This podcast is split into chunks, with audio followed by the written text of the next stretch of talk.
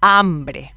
En 25 de cada 100 hogares paraguayos hay inseguridad alimentaria moderada o grave son hombres, mujeres y niños que viven en condiciones de extrema pobreza, abandonados a su suerte en un país en el que la brecha entre ricos y pobres es cada vez más amplia. Muchos de esos ricos lastimosamente llegaron a ese estadio a costas de cargos y del dinero público que debió ser utilizado para mejorar las condiciones de vida de quienes menos tienen. Este 16 de octubre fue el Día Mundial de la Alimentación. Más de 639 mil personas pasan hambre en Paraguay, concentradas la mayoría en San Pedro, Caazapá e Itapúa, según la encuesta de hogares del tercer trimestre de 2021. Además, según la FAO, en 25 de cada 100 hogares paraguayos hay inseguridad alimentaria moderada o grave, mientras que en 5 de cada 100 hogares la inseguridad alimentaria es directamente grave. Las estadísticas prueban que en Paraguay hay casas donde familias enteras no tienen que comer hoy, no les importa mañana, no interesan los debates en el Congreso, cuál es la tendencia en Twitter, ni el ombligo de Tini. Son padres y madres que sienten la impotencia de no poder poner un plato de comida en la mesa de sus hijos, que engañan el estómago como pueden y que muchas veces están al borde de la desnutrición. A veces es por falta de un trabajo seguro, otras veces por falta de apoyo económico para salir adelante con productos agropecuarios. La formación académica también marca la diferencia en estos casos. Las condiciones de extrema pobreza en que viven estas familias son caldo de cultivo para otras situaciones aún más complicadas. A veces en la desesperación, padres, madres, niños y adolescentes recurren a robos, asaltos o a la venta de estupefacientes ilegales y terminan con sus huesos en la cárcel, donde las condiciones de vida son